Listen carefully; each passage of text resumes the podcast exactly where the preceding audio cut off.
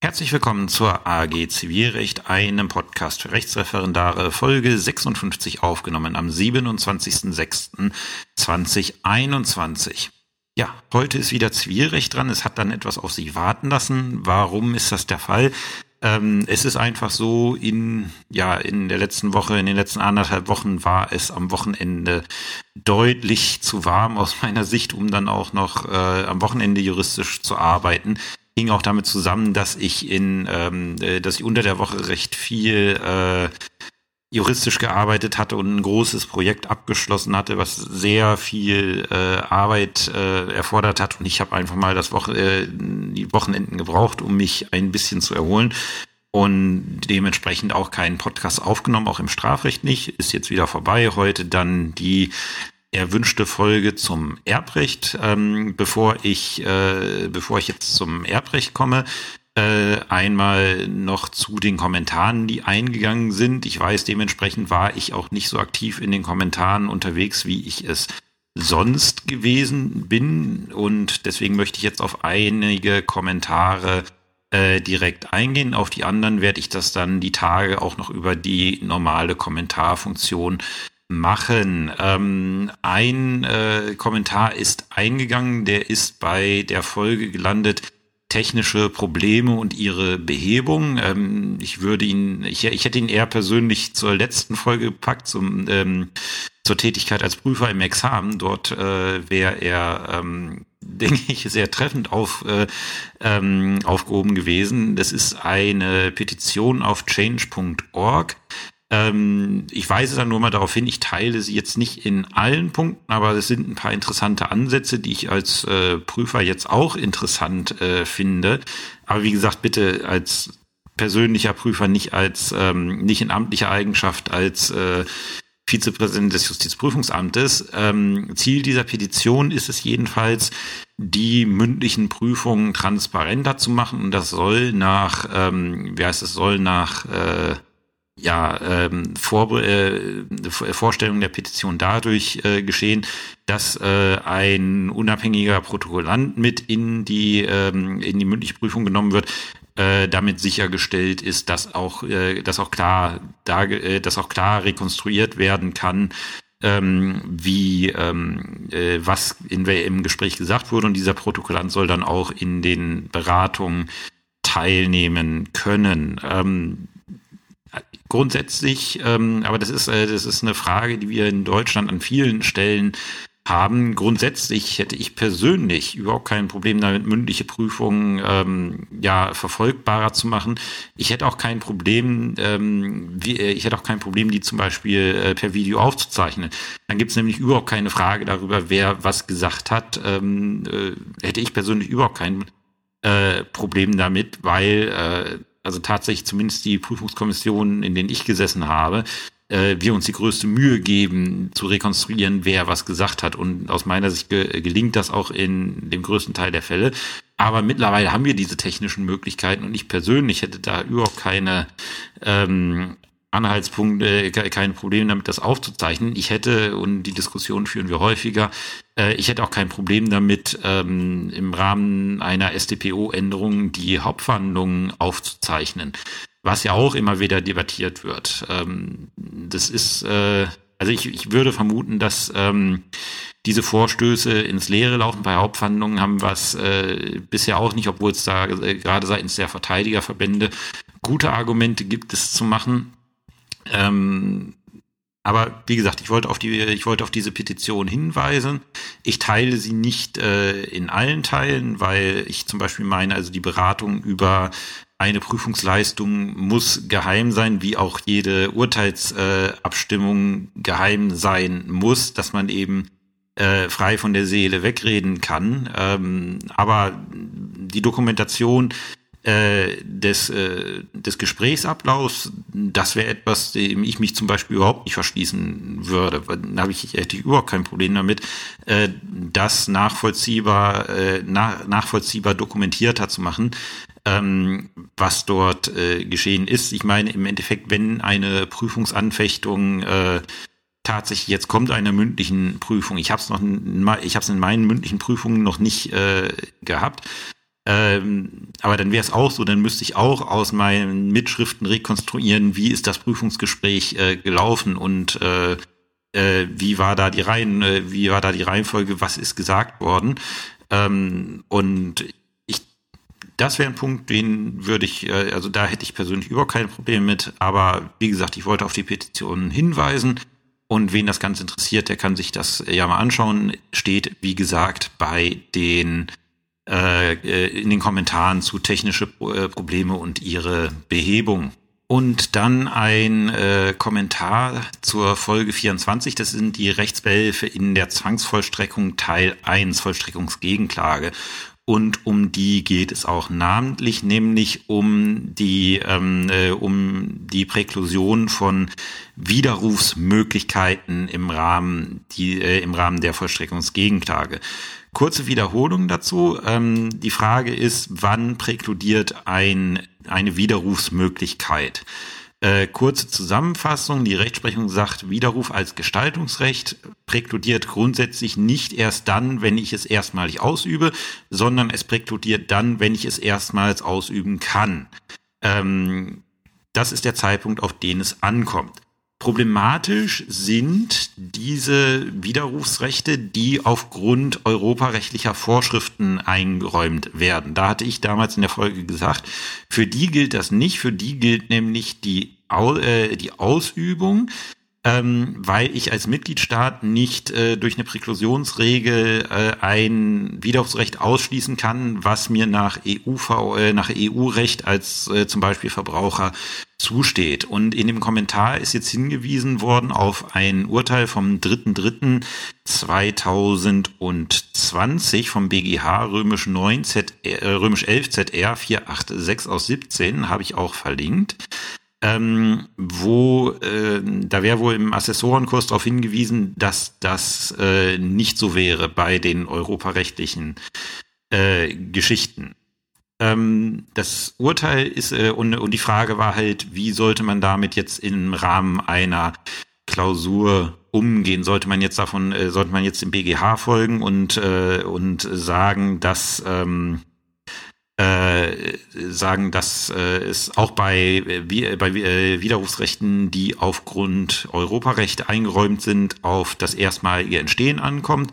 Ähm, wie sollte man das machen? Und das habe ich zum Anlass genommen, noch einmal mir dieses Urteil näher anzusehen. Ähm, in, erstmal ist es wieder so, der BGH, also zumindest der elfte Senat hat in dem Fall, da ging es um ein äh, Widerrufsrecht äh, beim Verbraucherdarlehen äh, oder, oder beim, ja, ich glaube beim Verbraucherdarlehen, so genau habe ich es jetzt nicht mehr auf dem Schirm. Ähm, und da hatte das Berufungsgericht äh, vertreten, dass halt aufgrund europarechtlicher Grundsätze es da auf die Ausübung des äh, Widerrufsrechts ankäme. Und die ganze Problematik hat der BGH erstmal entscheidungstragend in dem Fall nicht behandelt, weil da ist dem, ähm, da ist dem äh, Berufungsgericht ein recht großer Patzer passiert. Das hat der BGH auch, äh, wenn man Randnummer 19 bei Juris in dem Urteil mal liest, ähm, hat der BGH das auch relativ äh, genüsslich äh, herausgearbeitet. Er hat gesagt, ja, in dem Fall ist das Widerrufsrecht überhaupt nicht äh, aufgrund von europarechtlichen Vorschriften äh, eingeräumt worden. Die gab es nämlich einfach zum Vertragsabschluss für diesen Vertragstyp noch nicht. Das ist ein rein nationales Widerrufsrecht und da, da ist die Rechtsprechung sich eigentlich bei rein nationalen Widerrufsrechten gilt ohnehin als maßgeblicher Zeitpunkt die erstmalige Ausübbarkeit des Widerrufsrechts. Aber der BGH, zumindest der elfte Senat, macht in diesem Fall, äh, macht in einem, ja im Endeffekt im Obederdiktum sehr deutlich, dass er von dieser Rechtsprechung äh, hinsichtlich des Europarechts nicht hält weil der, ähm, äh, weil der BGH dort die Ansicht vertritt, es ist ausschließlich Sache der Mitgliedsländer, das Zwangsvollstreckungsrecht zu, äh, zu regeln ähm, und äh, äh, ja, deswegen, also der, der elfte Senat macht sehr deutlich, dass er davon nichts hält und dass er wohl auch bei äh, Widerrufsrechten, die aufgrund von EU-Vorschriften eingeräumt werden, dazu tendiert, auch auf die erstmalige Ausübbarkeit abzustellen, wenn es denn mal zum Schwur kommt. Die Frage ist, wie sollte man jetzt in der Klausur damit umgehen? Ähm, wenn man sich mal, ich habe nur mal kurz die Reaktion auf dieses Urteil äh, recherchiert und äh, da aus dem Juris PR Zivilrecht äh, von Dastis eine äh, Kommentierung zu der Entscheidung gefunden, ähm, der zu dem Punkt sagt, damit befindet sich der elfte Zivilsenat auf dem Holzweg. Das nationale Recht darf keine Fristen aus Richtlinien verkürzen. Das hat der EuGH bereits mehrfach entschieden.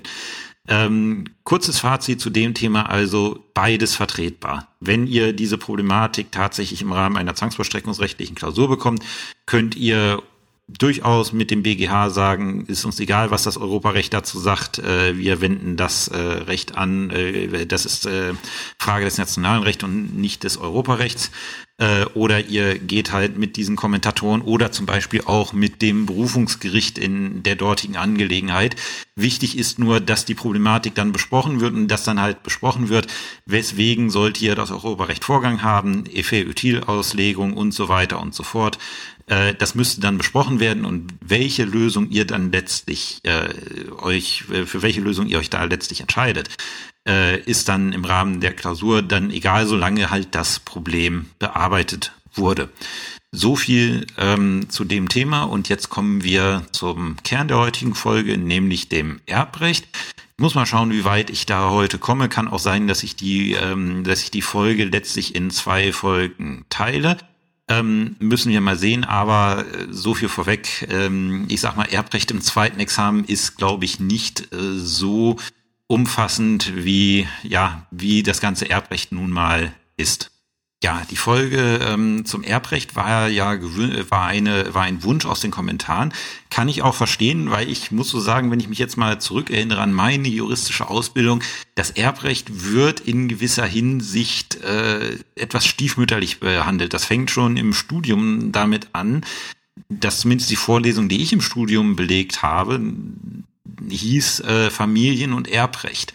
Und das wird eigentlich keinem der beiden Rechtsgebiete so wirklich gerecht, weil beide Rechtsgebiete so umfassend und kompliziert sind, dass man eigentlich eine eigene Veranstaltung daraus machen könnte. Und das, was ich letztlich da irgendwie aus diesen Veranstaltungen mitgenommen habe, war auch wirklich nur ein absolutes Überblickswissen und danach tauchte irgendwie Erbrecht bei mir überhaupt nicht mehr auf, bis ich dann irgendwann Richter wurde und dann die ersten erbrechtlichen Fälle ähm, gekriegt habe. Äh, aber tatsächlich ist es auch so, in der Praxis ist Erbrecht ich sag mal, ätzend, weil es immer ein hoch emotionales äh, Rechtsgebiet ist, wenn man die Leute da sitzen hat. Es geht in der Regel niemals so wirklich um die eigentliche Sache, sondern eigentlich immer um irgendwelche anderen Konflikte, die dort ausgetragen werden. Ähm, rechtlich ist es in dem Maße nicht so wirklich kompliziert, weil äh, wenn man in der Praxis mit Erbrecht konfrontiert ist, geht es meistens um die Frage, ähm, was war an Erbmasse da, gehört das zur Erbmasse, gehört das nicht zur Erbmasse, was, was ist jetzt hier bei der Pflichtheitsberechnung zu berücksichtigen. Äh, man verbringt da also recht viel Zeit äh, damit im tatsächlichen rumzuwühlen. So wirklich an größere Rechtsausführungen in erbrechtlichen Urteilen, die ich getroffen habe, kann ich mich nicht erinnern, sondern ich habe im Regelfall immer Beweis erhoben, was war das Ding jetzt, was war dieses Grundstück wert? War dieser Gegenstand jetzt Teil der Erbmasse oder der Erblasser er den vorher schon verschenkt. Ähm, oder, oder, oder. Das sind so Sachen. Deswegen ist das Erbrecht so in der Praxis rechtlich weniger kompliziert. Ähm, die Frage ist, wie ist es in Klausuren im zweiten Examen? Und die Erbrechtsklausuren, die ich so kenne, ähm, ist es in dem, also sind in dem Sinne keine wirklichen reinen Erbrechtsklausuren, weil ich, ich kann es auch verstehen als Klausurersteller, wenn ich eine wirklich reine Erbrechtsklausur mache, ähm, wenn ich mich auf die allgemeinen Probleme des Erbrechts beschränke, dann kann ich relativ wenig prüfen. Ähm, und wenn ich dann wirklich Hardcore-Erbrecht mache, dann wird die Klausur so irre kompliziert, ähm, dass ich, äh, dass ich, wie gesagt, da ähm, so viel, dass mir so viele Leute durchfallen, dass ich diese Klausur eigentlich nicht stellen sollte. Ähm, aber Erbrecht kann ich wunderbar abprüfen, weil ich über das Erbrecht äh, nämlich über die Gesamtrechtsnachfolge, dann auch immer mal schauen, äh, äh, auch immer noch anderes prüfen kann. Weil in dem Moment, wo ich feststelle, okay, hier ist jetzt jemand äh, Erbe geworden, äh, im Wege der Gesamtrechtsnachfolge geht jetzt dieser Anspruch auf ihn über, dann macht er ja diesen Anspruch, welcher es auch immer ist, geltend und dann kann ich meine weitere Klausurprüfung äh, auf diesen Anspruch, zum Beispiel auf einen kaufvertragsrechtlichen Anspruch oder einen mietvertragsrechtlichen Anspruch und oder oder oder lässt sich äh, beliebig fortsetzen ähm, äh, kann ich ihn darauf stützen. Und deswegen sind die Klausuren, die ich so kenne im Erbrecht, eigentlich immer so gestrickt, dass es einen erbrechtlichen Teil gibt, der auch einen Teil der Klausur ausmacht, aber der Schwerpunkt der Klausur im materiellen Recht liegt eigentlich woanders.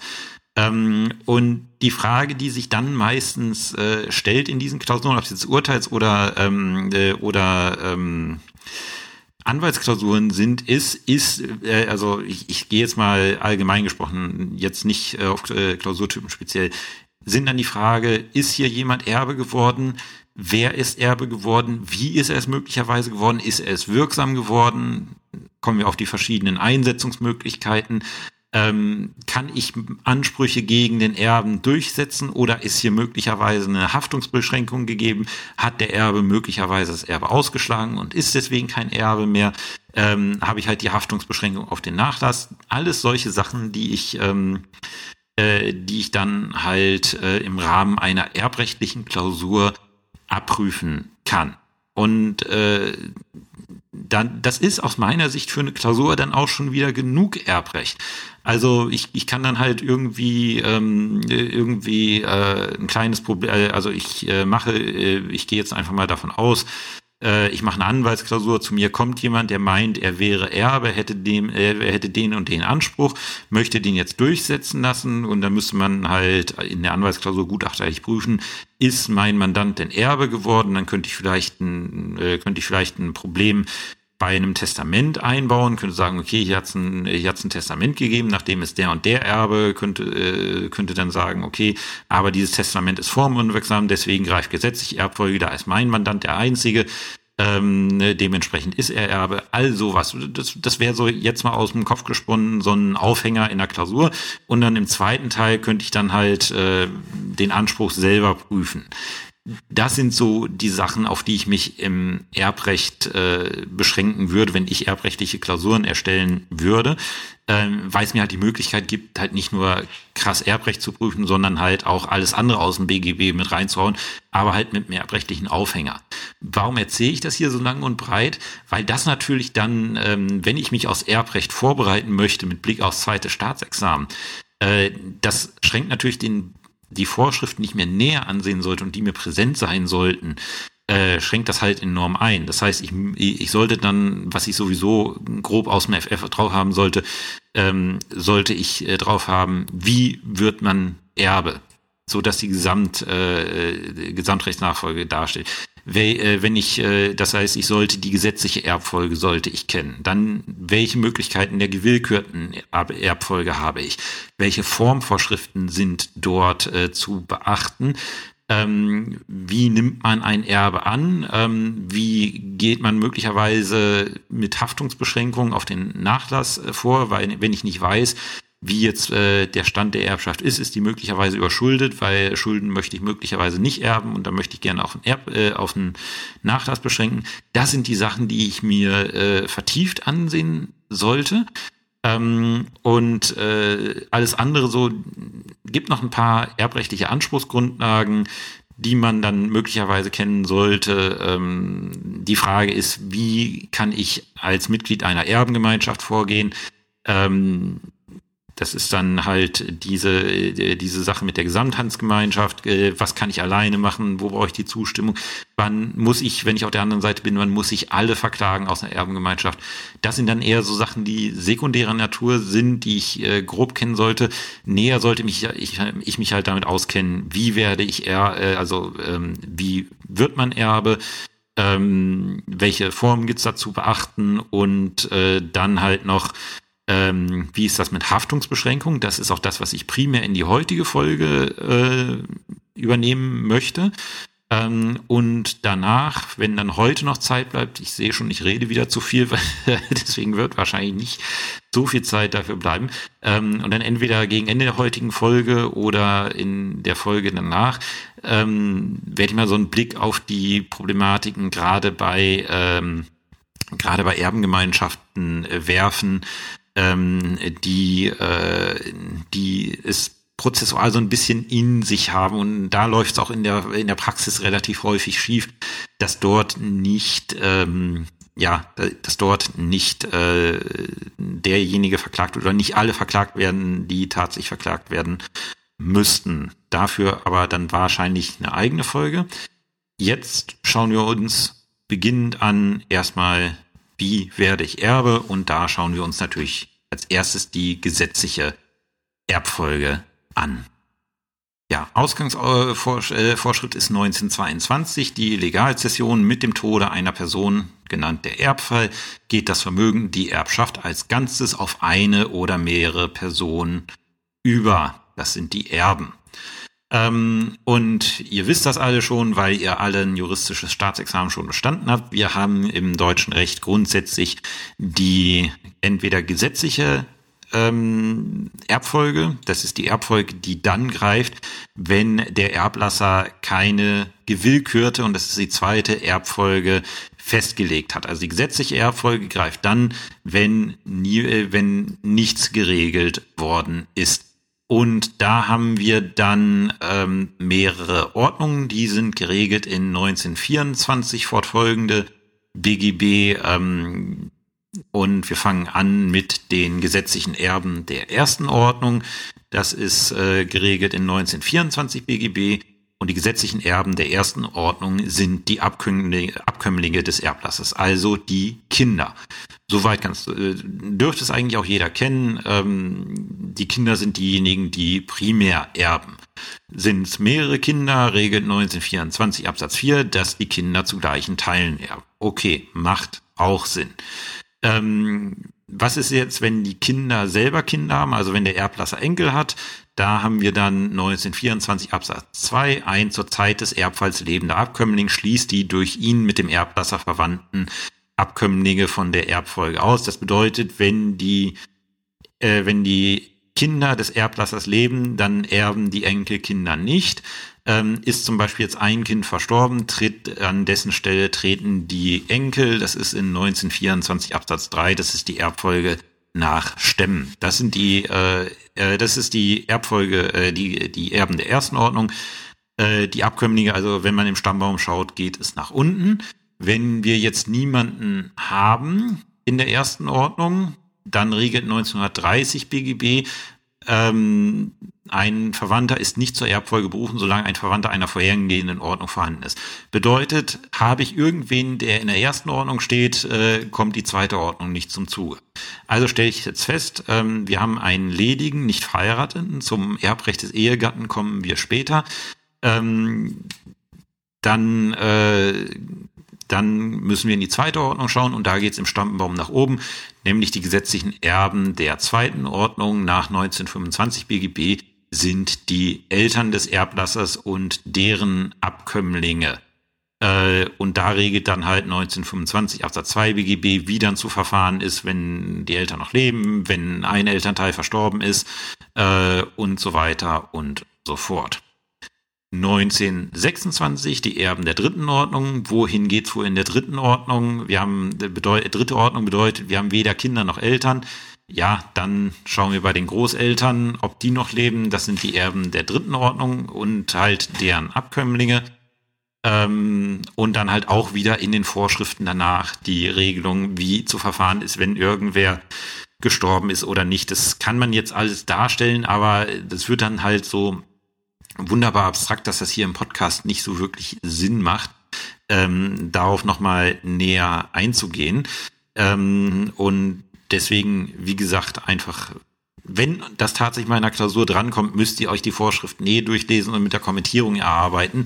Ähm, ich mache jetzt hier wirklich nur das Grobe.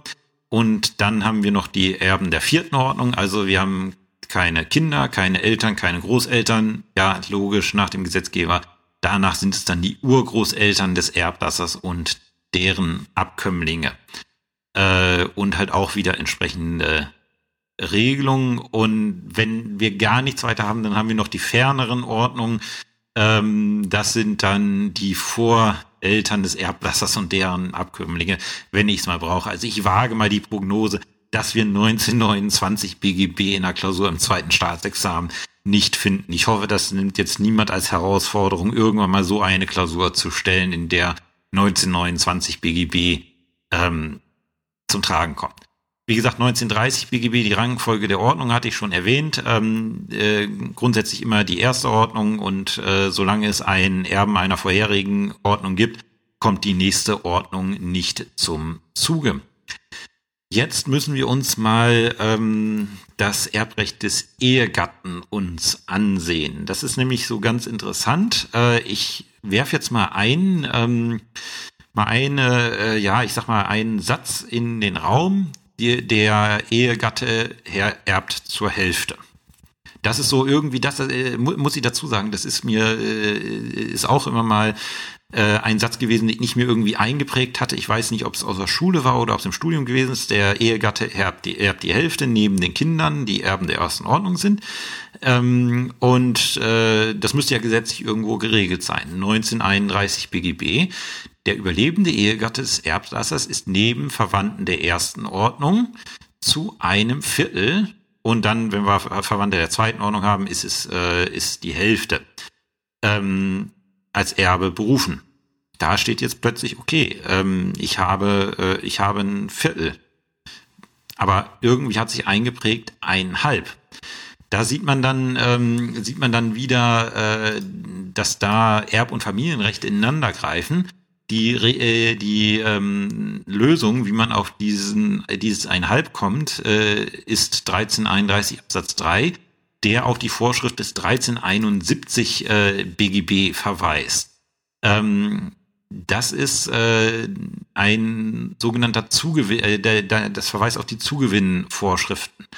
Ähm, wenn wir, wenn wir also das haben, dass die Ehegatten im gesetzlichen Güterstand leben, also in der Zugewinngemeinschaft, wenn dieser Güterstand dann beendet wird, ist ein sogenannter Zugewinnausgleich vorzunehmen.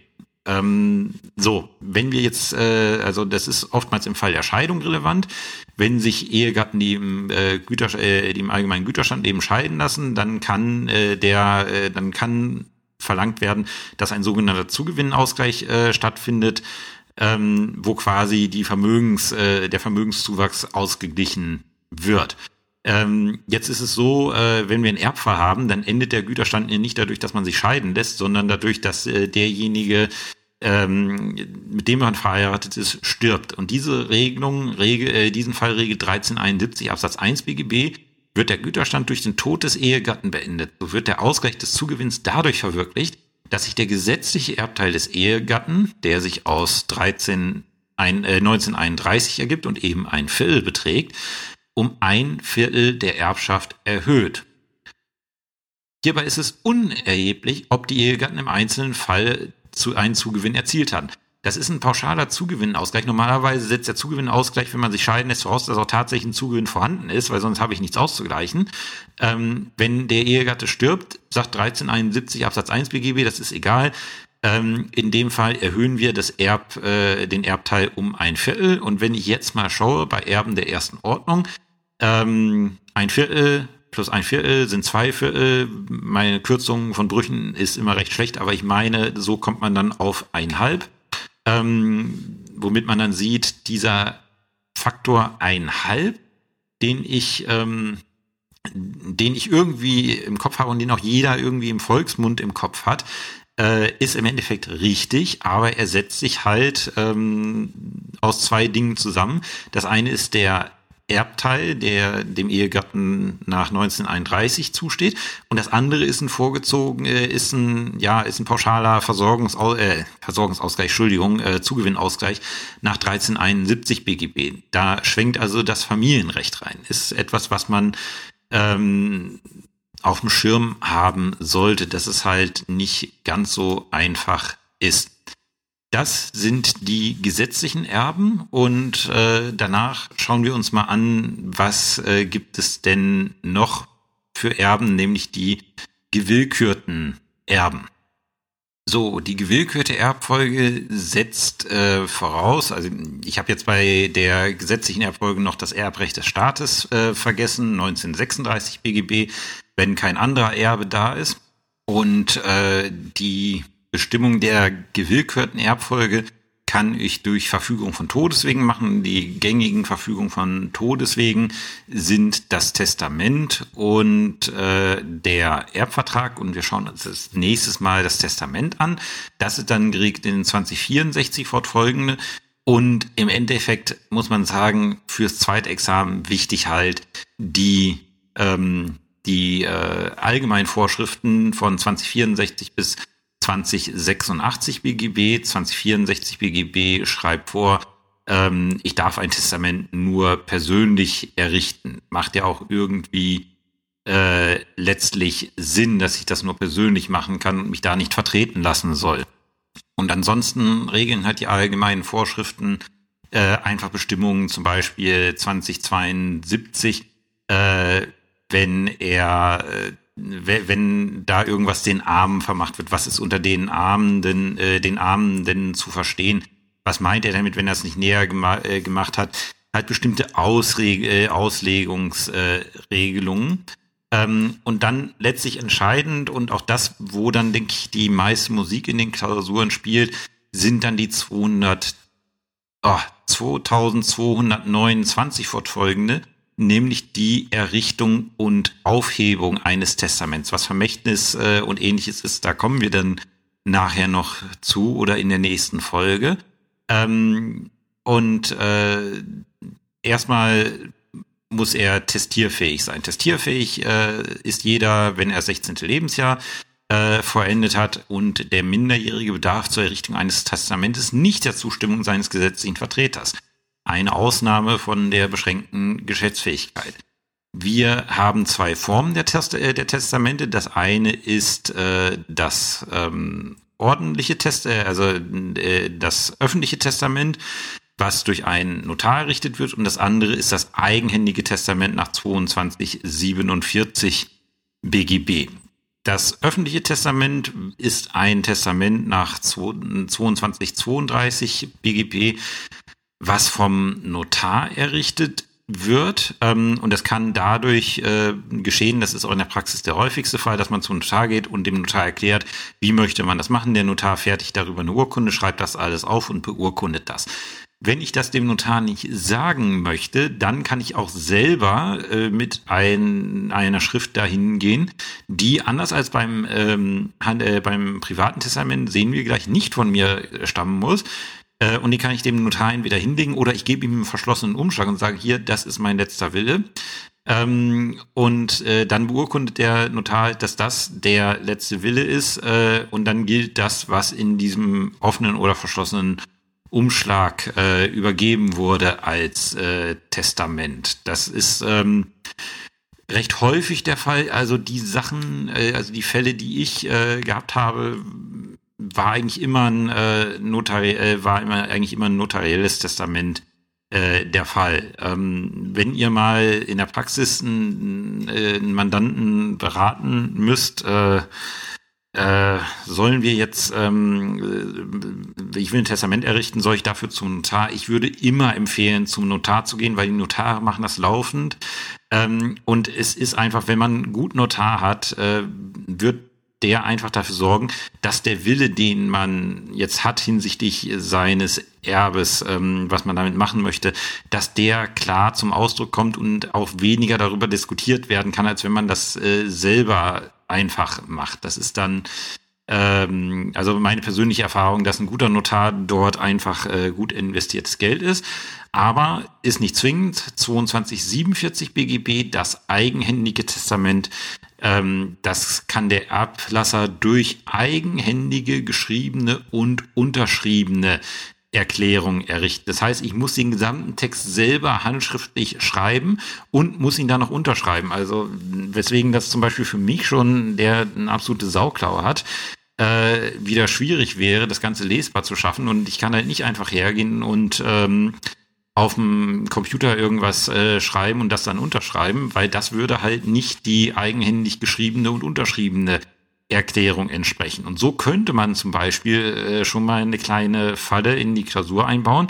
Ähm, wenn ich jetzt, also ich bin jetzt in einer Anwaltsklausur, kommt man dann zu mir und sagt, ich meine, ich bin Erbe von dem und möchte den und den Anspruch durchsetzen, aber er hat ein Testament hinterlassen, wo der und der zum Erbe benannt wird. Und ich äh, drucke dieses Testament ab und das ist halt dann eine Computererklärung, wo der Erb das unterschrieben hat. 2247 Absatz 1 BGB, das Ding ist formnichtig ähm, und deswegen unwirksam. So, schon hätte man eine erbrechtliche Problematik in die ganze Geschichte eingebaut, die eigentlich auch relativ einfach zu lösen ist. Ähm, an, äh, ansonsten ist es so, dieses, äh, dieses äh, handschriftliche Testament des Erblassers kann in amtliche Verwahrung genommen werden bei den, Nach äh, bei den Amtsgerichten 2248 BGB. Dann geht man damit äh, zum Amtsgericht und sagt, ich möchte hier ein Testament in amtliche Verwahrung äh, geben. Ähm, das wird dann gemacht und wenn dann der Erbfall eintritt, äh, fragen, äh, wird halt bei allen Amtsgerichten in der Republik angefragt, hat die und die Person bei euch ein Testament in amtlicher Verwahrung gegeben und dann wird das geprüft und äh, am Ende dann möglicherweise festgestellt, ja, äh, ist, äh, hier liegt was. Ähm, und das kann dann eröffnet werden. So kommt man tatsächlich äh, dann an Testamente, die in amtlicher Verwahrung sind. Dann gibt's noch äh, immer eine schöne Frage für die mündlichen Prüfungen, die Nottestamente vor dem Bürgermeister oder drei Zeugen. 2249, 2250, die erwähne ich hier nur in, und dann halt das Nottestament auf See 2251, die erwähne ich hier immer, weil das halt so schöne Sachen sind, die so äh, in mündlichen Prüfungen gerne mal äh, abgef äh, abgefragt werden. Interessanter und dann auch schon wieder fürs zweite Examen relevant ist der Widerruf von Testamenten, ähm, weil ein einseitiges Testament, wenn wir jetzt nicht beim gemeinschaftlichen Testament sind, sondern ein einseitiges Testament, kann ich jederzeit widerrufen. Wie kann ich das machen? Ähm, ich kann zum Beispiel einfach schreiben, hiermit widerrufe ich mein Testament vom. Dann ist das Ding weg. Ähm, und wenn ich dann nichts Neues mache, gilt dann halt gesetzliche Erbfolge.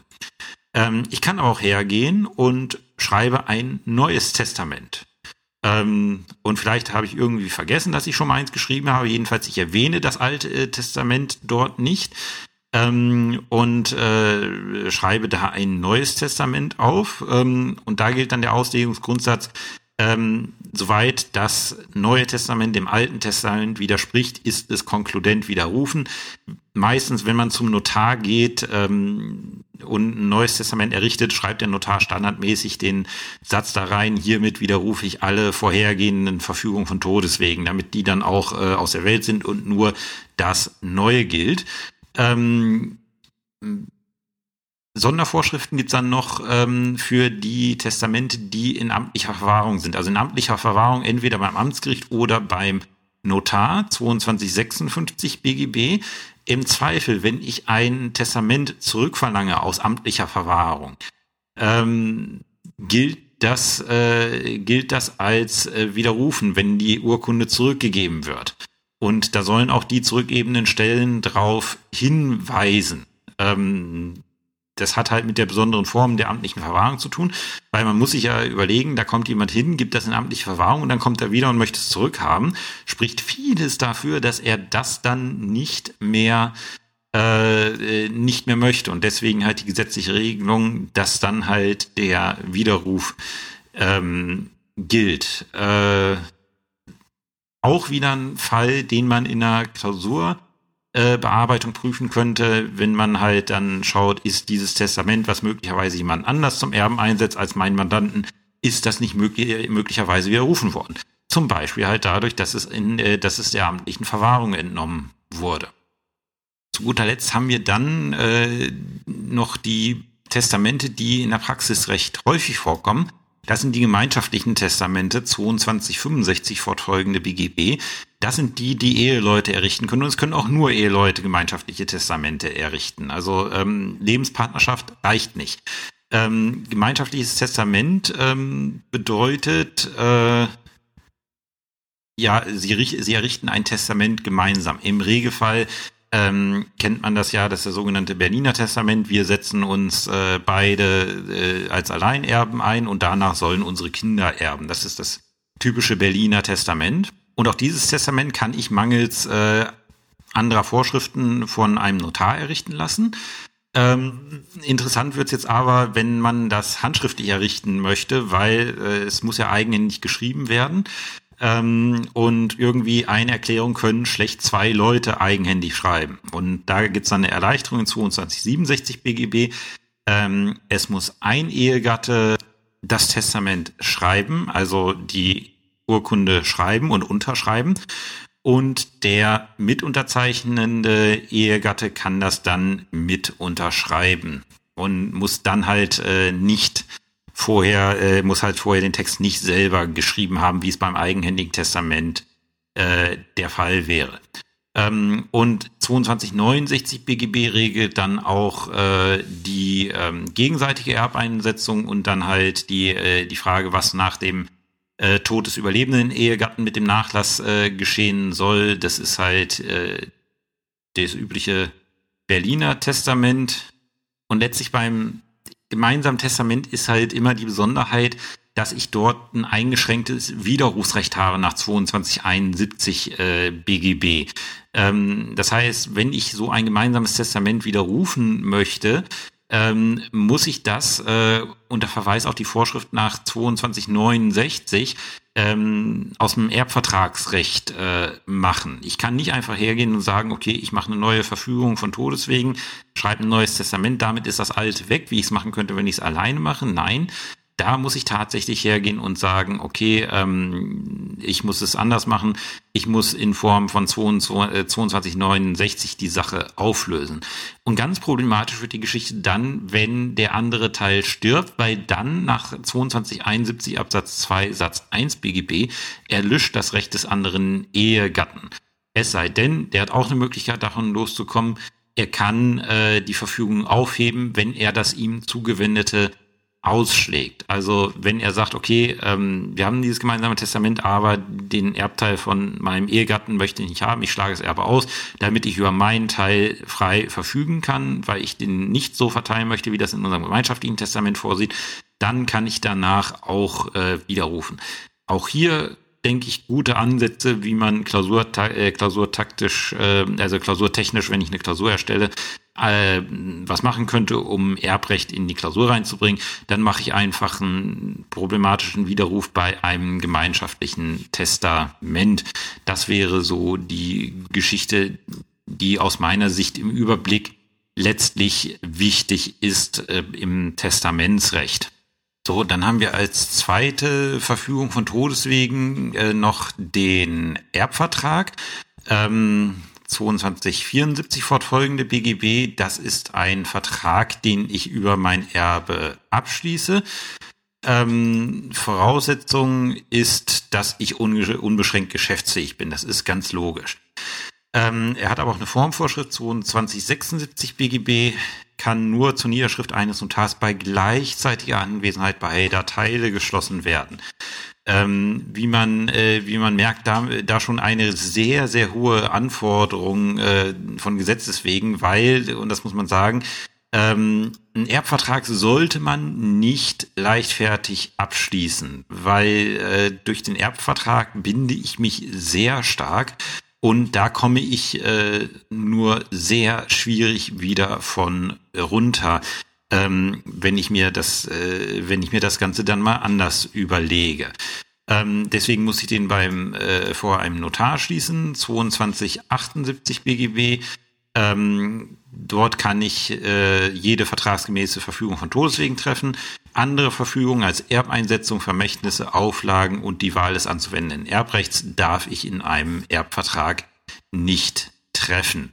Also bedeutet, ich schließe mit jemandem anderes einen notariellen Vertrag darüber, wie ich mein Erbe letztlich regel. Sehr häufig ähm, zwischen Ehegatten oder Ehegatten, die sich scheiden lassen, aber nicht unbedingt zwingend. Also das kann ich mit jeder, äh, kann ich meinetwegen mit meiner ganzen Familie machen. Kann ich einen Vertrag machen, wie ich das Ganze machen möchte und das ist dann meine Verfügung von Todeswegen.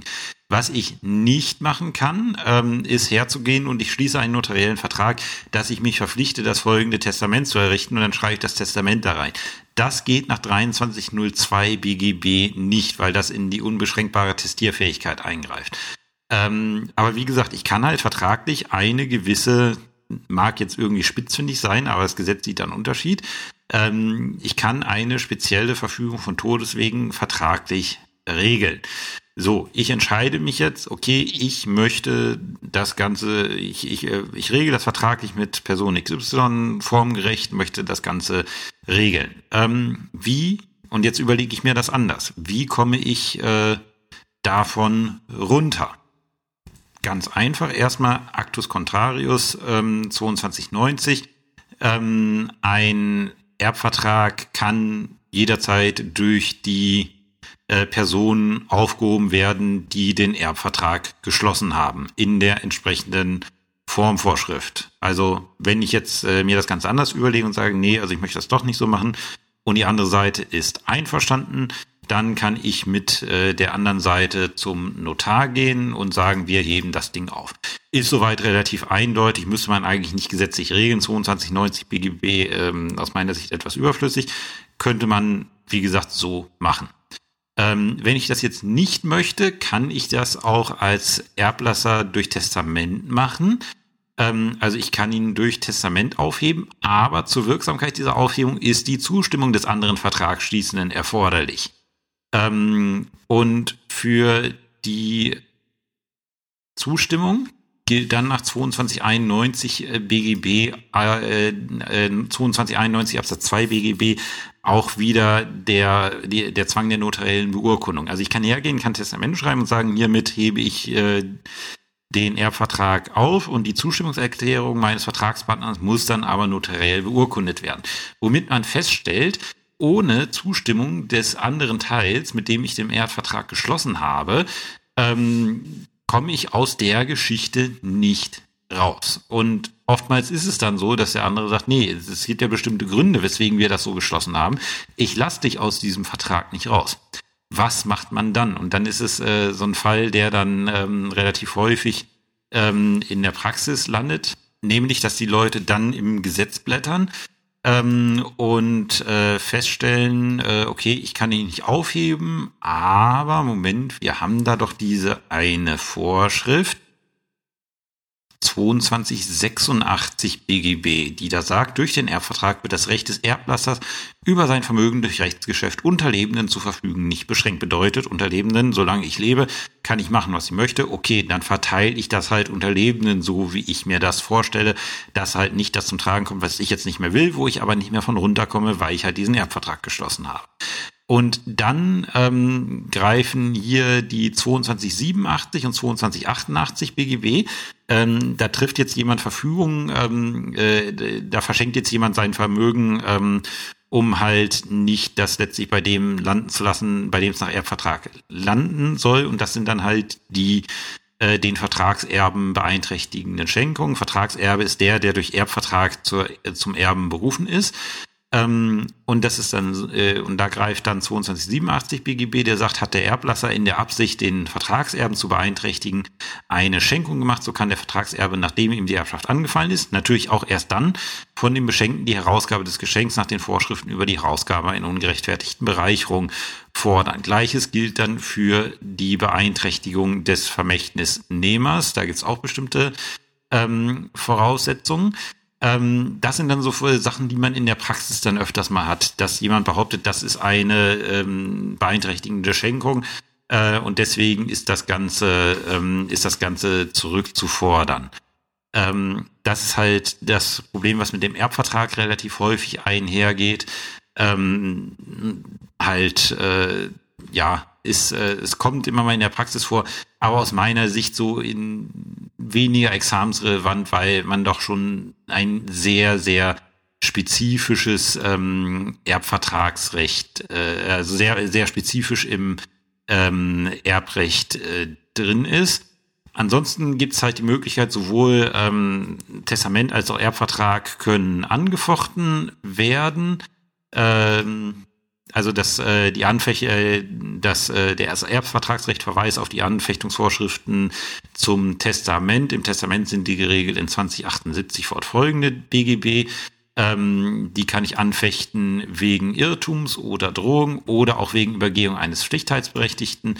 Wer das Ganze kann, ist geregelt in 2080 BGB. Zur Anfechtung ist derjenige berechtigt, welchem die Aufhebung der letztwilligen Verfügung unmittelbar zustatten kommen würde. Also wer sich durch die Aufhebung der Verfügung besser stehen würde. Äh, das Ganze muss wie jede Anfechtung auch ähm, durch eine Anfechtungserklärung erfolgen, die geregelt ist in 2081 BGB und äh, das Ganze muss auch binnen Jahresfrist erfolgen, äh, 2082 BGB. So viel dazu. Jetzt will ich noch äh, auf einen Punkt eingehen am Ende der heutigen Folge, wie werde ich Erbe und wie kann ich mich davor schützen, ähm, dass ich möglicherweise einen überschuldeten Nachlass erbe. So, das nachfolgende Kapitel ist, ich, ich weiß nicht, ob damals äh, da jemals eine Klausur draus gestrickt wird, aber es ist etwas, was ich tatsächlich für die Praxis wissen sollte. Ähm, ihr alle wisst, ähm, dass man halt nicht nur Vermögenswerte ähm, erben kann, sondern man erbt halt alles im Wege der Legalzession, dementsprechend auch Verbindlichkeiten. Und es kann tatsächlich sein, dass ich, ähm, dass ich äh, dann einen Nachlass erbe, der überschuldet ist ähm, und dann mit meinem eigenen Vermögen, was mir selber erwirtschaftet habe, für die Verbindlichkeiten des kompletten Nachlasses einstehe und damit durch die Erbschaft in finanzielle Schwierigkeiten komme. Und das Gesetz sieht halt verschiedene Möglichkeiten, wie man damit, ähm, damit äh, umgehen kann. Ähm, Möglichkeit, äh, also grundsätzlich, ähm, wie werde ich Erbe? Also erstmal dadurch, dass ich entweder von Gesetzes wegen oder gewillkürzt zur Erbfolge berufen bin. Ähm, und Erbe werde ich dann mit dem Erbfall automatisch. 1942 BGB. Ich kann aber die Erbschaft ausschlagen. Ähm, das kann ich allerdings nur, wenn ich die Erbe, äh, wenn ich das Erbe nicht vorher angenommen habe, 1943 BGB. Ich kann sie nicht mehr anschreiben, ich kann die Erbschaft nicht mehr ausschlagen, wenn ich sie angenommen habe. Und das kann auch sehr schnell konkludent mal passieren, indem ich so bestimm über bestimmte Erbschaftsgegenstände auf einmal verfüge. Da kann ich dann sehr schnell konkludenter drin sein, auf einmal in der Annahme drin zu sein und dann nicht mehr ausschlagen zu können. Das ist der erste Punkt. Ich kann nicht mehr ausschlagen, wenn ich äh, die Erbschaft angenommen habe oder wenn die Ausschlagungsfrist verstrichen ist. Was ist die Ausschlagungsfrist? 1944 Absatz 1 BGB. Binnen sechs Wochen kann die erfolgen, beginnt mit Zeitpunkt der Kenntnis vom Anfall und dem Grund der Berufung als Erbe und ist es eine gewillkürte Erbfolge aufgrund einer Verfügung von Todeswegen, beginnt die Frist nicht vor Bekanntgabe der Verfügung von Todeswegen durch das Nachlassgericht, selbst wenn ich vorher weiß, was Sache ist. Weiß ich jetzt sicher, dass ähm, der Nachlass überschuldet ist, sollte ich mich unbedingt, sollte ich mich unbedingt äh, darum kümmern, dass ich das ausschlage. Form der Ausschlagung ist geregelt in 1955, äh, 1945 BGB, nämlich durch Erklärung gegenüber dem Nachlassgericht. Und was sehr wichtig ist, ähm, ich sollte, wenn ich selber Abkömmlinge habe, dafür Sorge tragen, dass diese, dass diese Ausschlagung auch für meine Abkömmlinge gilt, weil sonst stellen wir uns vor, gesetzliche Erbfolge, okay, ich fliege raus, aber meine Abkömmlinge sind noch drin. Und das führt dann meistens dazu, dass man da noch dann Ergänzungspfleger braucht, weil man halt äh, für sein eigenes Kind zum Beispiel äh, eine Erklärung abgibt, die für das Kind nachteilig sein könnte. Äh, es kann da immer sein, dass dann Ergänzungspfleger ähm, bestellt werden muss. Ähm, so, das sollte ich in jedem Fall machen, wenn ich feststelle, okay, ähm, es ist äh, äh, es ist so, dass äh, dieser Nachlass überschuldet ist und äh, mit der formgerechten, form- und fristgerechten Ausschlagung gilt dann der, die Erbschaft als nicht Erfolg bedeutet, ich hafte auch halt für keine Verbindlichkeiten aus der Erbschaft. Ähm, wenn ich jetzt feststelle, okay, ich habe einen Nachlass, der verschuldet ist, aber da sind ja schöne Gegenstände dabei, ähm, ich beschränke einfach meine Annahme auf diese Gegenstände. Äh, netter Gedanke, da sagt aber das Gesetz in 1950 BGB Teileinnahme und Teilausschlagung funktionieren nicht. Entweder ich nehme das Ding als Ganzes an oder eben nicht. Äh, ich habe unter, unter bestimmten Voraussetzungen kann ich auch eine Ausschlagung anfechten, wenn ich, äh, wenn ich dort bestimmte Gründe habe will ich hier jetzt nicht näher drauf eingehen. Wir äh, wir stellen uns jetzt vor, wir haben jemanden, einen Mandanten, der hat eine Erbsche äh, der hat mitgekriegt, er ist Erbe, äh, weiß aber jetzt über den Nachlass überhaupt nichts. Ähm, könnte ein überschuldeter Nachlass sein, könnte es nicht. Und sechs Wochen, um Vermögensverhältnisse eines ganzen Lebens zu klären, kann man sich vorstellen, ist relativ knapp. Und wir haben halt die Problematik 1967 BGB, der Erbe haftet für die Nachlassverbindlichkeiten. Und Nachlassverbindlichkeiten, die Definition 1967 Absatz 2 BGB, äh, zu den Nachlassverbindlichkeiten gehören außer den vom, äh, den vom Erblasser herrührenden Schulden, die den Erben als solchen treffenden Verbindlichkeiten, insbesondere die Verbindlichkeiten aus Pflichtheitsrechten, Vermächtnissen und Auflagen. Also wenn ich Erbe bin, äh, muss ich möglicherweise Vermächtnisse bedienen. Das heißt, der Erblasser hat mir aufgegeben, ähm, du bist mein Erbe, aber zahle 10.000 Euro an Person XY. Das ist ein Vermächtnis. Ähm, oder ich habe bestimmte Auflagen zu erfüllen. Du bist jetzt mein Erbe, aber äh, mache das und das, damit du mein, äh, damit du mein Erbe wirst. Ähm, kann alles Sinn machen, aber wie gesagt, wir haben jetzt innerhalb von sechs Wochen Anfechtungsfrist, äh, wird äh, Ausschlagungsfrist wird schwierig, ähm, äh, wird es schwierig, ähm, das Ganze zu klären, wie der Nachlass denn aussieht, egal wie gut ich mich da reinhänge. Das erste, was ich dann tun kann, das jetzt wirklich nur im Überblick, ist, äh, ich muss mir, ich will mir erstmal einen Überblick verschaffen. 1970 BGB, ich, ähm, ich führe ein sogenanntes Aufgebotsverfahren durch. Und das Aufgebotsverfahren ist dann halt ähm, ein Verfahren, da müssen dann die, Gläu äh, die Nachlassgläubiger hergehen und sagen, okay, ich habe gegen den Nachlass die und die Verbindlichkeit. Und wenn Sie das nicht innerhalb einer gewissen Frist machen, sind Sie damit schon mal ausgeschlossen, soweit der Nachlass nicht ausreicht, um alle Gläubiger zu ähm, befriedigen. Das in aller Kürze zum Aufgebotsverfahren. Und nach dem Aufgebotsverfahren habe ich dann einen besseren Blick für die Dinge, äh, wie die Geschichte aussieht. Ähm, und dann kann ich entweder feststellen, okay, ähm, wird schwierig werden, dann sollte ich einen sogenannten, dann sollte ich beim Nachlassgericht eine Nachlassverwaltung ein, äh, beantragen, dann wird ein Nachlassverwalter eingerichtet, ähm, dessen Aufgabe es ist, den Nachlass dann äh, zu verteilen. Und wenn er feststellt, der Nachlass reicht nicht, dann muss er ein Nachlassinsolvenzverfahren beantragen ähm, und äh, wenn ich feststelle, dass ich, ähm, äh, dass, dass dieser Nachlass auch keinen verreicht, um alle Nachlassgläubiger ähm, zu befriedigen, dann muss ich als Erbe ein, Na äh, ein Nachlassinsolvenzverfahren ähm, beantragen. So, wie gesagt, die Nachlassverwaltung kann zu verschiedenen Ergebnissen führen. Der Nachlassverwalter kann beispielsweise ähm, feststellen, okay, ich kriege genug Nachlassmittel zusammen, um alle Nachlassgläubiger zu befriedigen, dann befriedigt er die, alles was übrig bleibt, geht dann an den Erben zurück. Oder der Nachlassverwalter stellt fest, nein, dieser Nachlass reicht nicht aus, ich muss, äh, und dann muss der Nachlassverwalter, er ist der Einzige, der es zwingend muss, der Nachlassverwalter muss dann ein Nachlassinsolvenzverfahren ähm, beantragen und das Nachlassinsolvenzverfahren läuft dann quasi wie ein Insolvenzverfahren. Der Insolvenzverwalter zieht alles, was er kann, zum Nachlass und verteilt es dann halt entweder nach einem Plan oder nach Quote auf die Gläubiger. Ähm, was passiert dann am Ende eines solchen Nachlassinsolvenzverfahrens ähm, für den Gläubiger, äh, für den Erben? Warum sollte er das machen? Ähm, das ist ganz einfach, weil mit Durchführung des ähm, Nachlassinsolvenzverfahrens ähm, tritt die Wirkung des 1973 ein. Das ist die aus dem Aufgebotsverfahren. Bedeutet, ich kann halt allen Gläubigern dann die äh, Erfüllung ihrer weiteren Verbindlichkeiten ähm, verweigern. Das führt quasi dazu, dass meine eigene Haftung für die Verbindlichkeiten des Erblassers auch auf den Erb, ähm, auf, auf den Nachlass äh, begrenzt werden. Das ist 19, ein, äh, 1989 BGB, die Erschöpfungseinrede. Nach dem Motto ist kein Nachlass mehr da.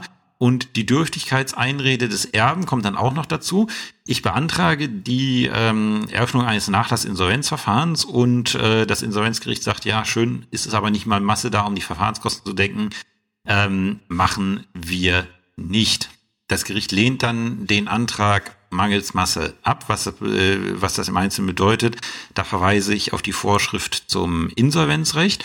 Ähm, Jedenfalls ist es äh, dann so, dass dann durch diese Dürftigkeitseinrede, wenn halt das Insolvenzverfahren mangels Masse nicht eröffnet wird, ähm, so kann dann der Erbe die Befriedigung eines Nachlassgläubigers insofern verweigern, als dass der Nachlass nicht ausreicht. Aber er kann dann halt verpflichtet sein, den Nachlass an den Gläubiger herauszugeben. Das ist in 1990 BGB geregelt. Das sind halt Sachen, wie gesagt, die könnten auch mal in der Klausur geprüft werden, wenn ich in eine anwaltliche Situation komme, dass ich prüfen muss, okay, kann ich erfolgreich, äh, also da würde ich in dem Fall einen Nachlassgläubiger vertreten, kann ich erfolgreich gegen den Erben einge äh, äh, vorgehen? Oder greift da möglicherweise die, Na äh, die Haftungsbeschränkung auf den Nachlass? Das ist halt äh, ja, das ist halt etwas, ähm, was ich mir noch vorstellen könnte. Und in der Praxis ist natürlich überhaupt wichtig zu wissen als Anwalt, wie berate ich meinen Mandanten, wenn der halt dazu, äh, wenn er zu mir kommt und sagt hier, ähm, ich äh, bin Erbe geworden und ich weiß nicht, wie ich mich verhalten soll. Ähm, da muss man halt die Möglichkeiten Aufgebotsverfahren, Nachlassverwaltung, Nachlassinsolvenzverwaltung halt kennen, weil wie gesagt, wie schnell sind sechs Wochen um und wie hoch ist die Wahrscheinlichkeit, dass man innerhalb von sechs Wochen tatsächlich alles ähm, zu ein, äh, alles zusammenfindet, um eine Entscheidung treffen zu können, ist dieser Nachlass jetzt überschuldet oder ist er nicht überschuldet? Soll ich ihn annehmen oder soll ich ihn besser ausschlagen oder irgendwie ein Mittelding machen? So, das war's wieder für die Woche. Ähm, tatsächlich wird es dann eine zweite Folge zum Erbrecht geben, äh, als nächstes hier. Ähm, dort werde ich mich dann beschäftigen mit der Erbengemeinschaft durchaus vielleicht mal examensrelevant, in jedem Fall praktisch relevant, weil gerade bei der Erbengemeinschaft passieren doch relativ häufig Fehler, was die Prozessführung anbelangt. Erbrechtliche Anspruchsgrundlagen, ähm, wie heißt es, ähm, Vermächtnis, Pflichtheitsrecht und so weiter, ähm, werden wir uns noch ansehen und ich glaube, das reicht dann auch schon wieder für eine Folge. Ich werde noch mal schauen, was mir so an erbrechtlichen Examenskonstellationen noch mal tatsächlich untergekommen sind ähm, dass ich die gegebenenfalls nochmal genauer widerspreche. Als nächstes kommt dann allerdings erstmal wieder Strafrecht dran, äh, wer beiden Kanälen folgt. Also, wie gesagt, die nächste, äh, die nächste ähm, Erbrechtsfolge in zwei bis drei Wochen dann auf diesem Kanal. Bis dahin habt eine schöne Zeit und bis zum nächsten Mal. Tschüss.